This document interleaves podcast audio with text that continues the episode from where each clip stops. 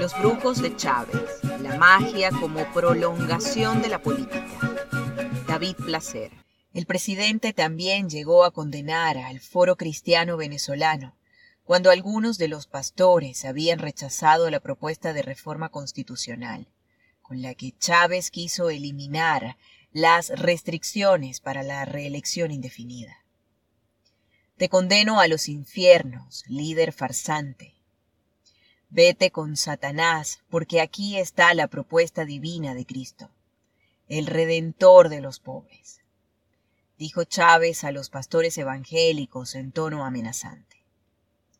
La ira del presidente hacia la cúpula de la iglesia evangélica terminó por reflejar el carácter que utilizó en todos los ámbitos de su acción política.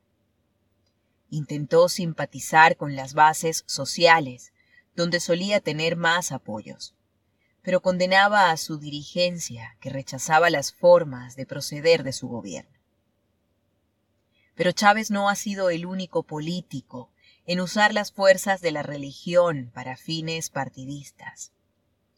El último candidato opositor que se enfrentó a Hugo Chávez en las elecciones presidenciales Enrique Capriles Radonsky hizo campaña con sus crucifijos a cuestas. Visitó y besó a la Virgen del Valle en el oriente del país, a la Virgen de la Chiquinquirá en el occidente, a la Divina Pastora en el centro y al Santo Cristo de la Grita en la frontera con Colombia. Capriles siempre está rodeado de mujeres. Las jóvenes lo siguen como a una estrella de televisión o a un cantante. Muchas de quienes lo persiguen no quieren hablar de proyectos políticos, solo desean un beso, una gorra firmada y una foto para subir a las redes sociales. El candidato es un fenómeno que despierta fervor femenino, que no ha revolucionado el sistema político del país, pero sí las hormonas de parte de sus seguidoras. Es también un sueño erótico. Precisamente el campo sexual del ex candidato ha servido como arma arrojadiza por parte del chavismo.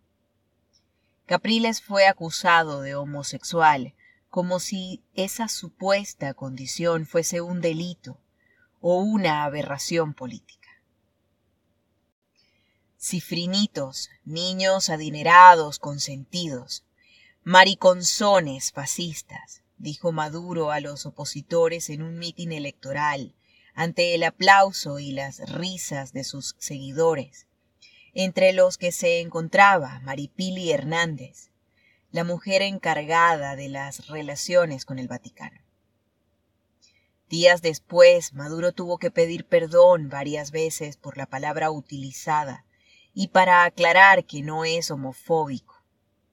Pero su perdón, sus disculpas preparadas, terminaron por esparcir la sospecha de que el líder opositor podría ser homosexual y por tanto constituyeron una nueva sentencia política.